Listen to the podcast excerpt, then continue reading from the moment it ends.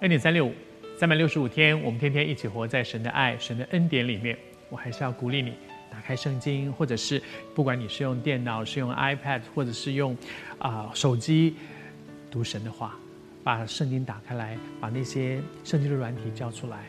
我们读到创世纪第三十三章、三十四章，在这个过程当中，我们继续往下去读，你就会发现神有很多荣耀的恩典，在这个过程里面让我们看见一个人好像走到走投无路了。我在预备今天的恩典三六五，我心中有一些很深的感动，说我真的不认识你是谁，可是我知道你很特别的看到这一集恩典三六五，因为主爱你。主在对你说：“你的人生有出路，只要你回到神的面前，紧紧的抓住神，好像雅各。雅各用他自己的聪明，把他的人生逼到走投无路。你看这句话多讽刺啊！他用自己的聪明，结果呢，开出路来，不是，反而把自己逼到走投无路。你了解对不对？这好像也是你自己生命的经历。”你一直是聪明的，你一直是认真在经营的，可是怎么你做的每一个判断，后来把自己逼得好像没有路了？可是，在雅各这么糟糕的时候，神来找他。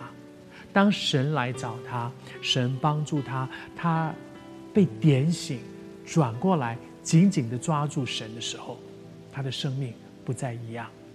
他被照着神所应许的带他。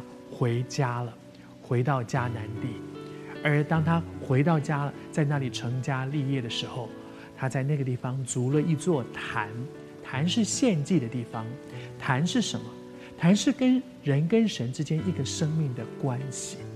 他在把那个坛取了一个名字，说这个坛是什么呢？就是神以色列的神，神以色列的神。他是在一个用今天的话来讲。在基督教家庭里面长大的孩子，他从小就知道有神啊，他从小就听到很多有关于神的事情。他是所谓的第三代的基督徒，我也是第三代的基督徒，我也是从小就听啊，我祖母是怎么信主的？哇，他的因为信主，他经历了哪些事？我爸爸妈妈他们是怎么信主的？他们信主的时候经历了哪些事情？我想雅各也是这样啊。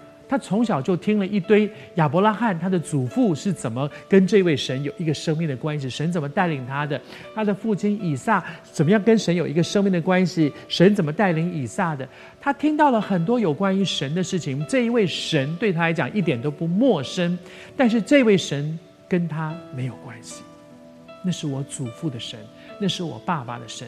你看，在雅各的一生当中，他总是说我祖亚伯拉罕的神。我父，我我父，我父亲以撒的神，但是直到这一刻，他说神以色列的神，以色列是谁？